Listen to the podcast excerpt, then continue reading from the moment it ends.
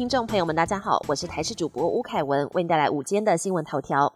全台蛋荒延烧数月，根据农委会公布最新鸡蛋产销资讯，每天鸡蛋生产量与上周一样，维持十一点一万箱。但因为气候回暖、疫病趋缓，蛋鸡整体产能已经止跌回稳。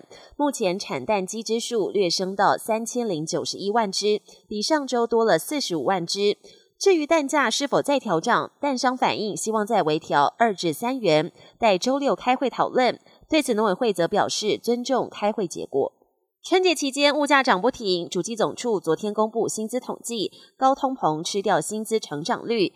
一月的全体受雇员工实质经常性薪资、实质总薪资双双呈现负成长，其中实质经常性薪资年减百分之零点七二，创六年来最大减幅。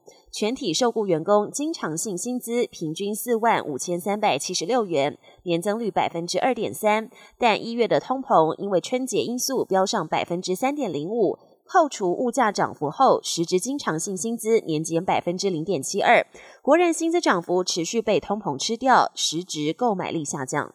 今天迎风面水汽增加，除了东半部有局部短暂雨之外，桃园以北及北部山区降雨几率也提高，整天都有飘雨的机会。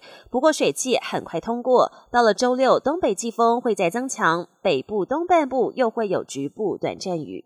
国际焦点。洪都拉斯外交部长雷伊娜证实，寻求与中国建立邦交是出于经济考量。雷伊娜表示，红国要求台湾将每年五千万美元的对红援助加倍，并重新调整积欠的六亿美元债务，不过没有获得台湾积极回应。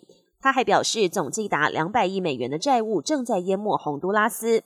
经济现实使得红国必须做此决定。尽管因为经济考量不得不转移外交承认，不过他强调希望跟台湾保持贸易关系。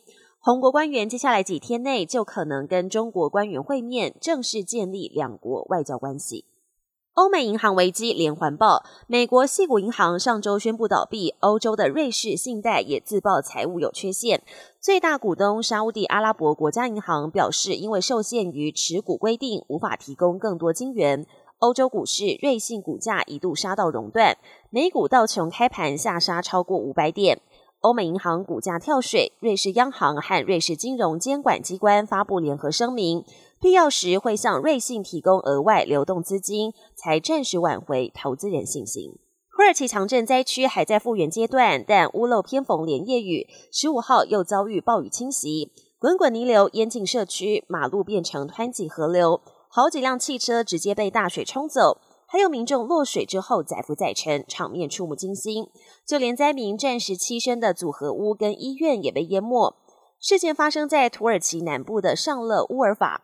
这里上个月才刚遭到强震重创，最近几天降下暴雨，引发洪灾，造成当地及邻近的省份至少十三人死亡，地震灾情雪上加霜。